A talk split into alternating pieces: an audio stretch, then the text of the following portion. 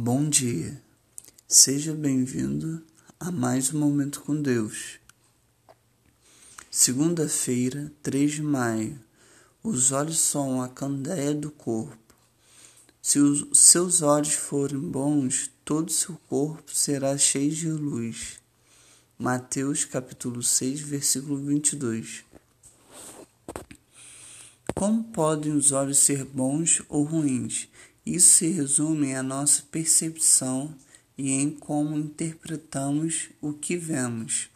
É fácil tirarmos conclusões precipitadas de que fomos injustiçados quando algo que alguém fez nos incomoda, mesmo quando as pessoas, na verdade, não fizeram nada de errado. Nossos olhos percebem incorretamente por causa da nossa falta de entendimento. Como você vê a realidade determina se os seus olhos veem a luz. Você acha que pode ter os olhos ruins? Se você notar que está com a percepção voltada para as coisas ruins, ache imediatamente algo positivo.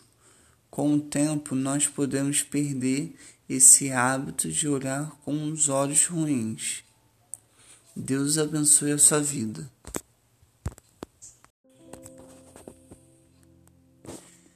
Bom dia, seja bem-vindo a mais um Momento com Deus. Segunda-feira, 3 de maio. Os olhos são a candeia do corpo.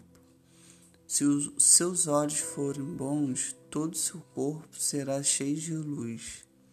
Mateus capítulo 6, versículo 22. Como podem os olhos ser bons ou ruins?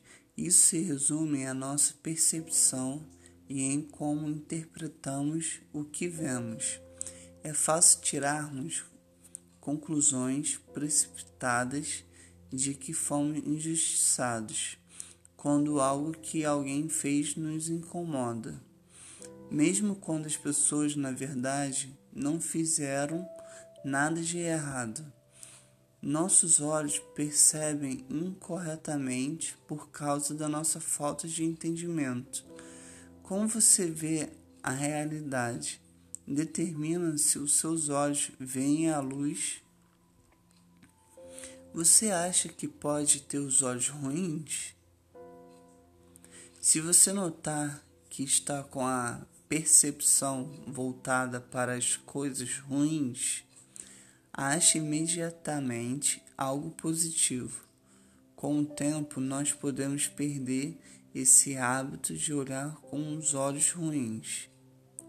Deus abençoe a sua vida.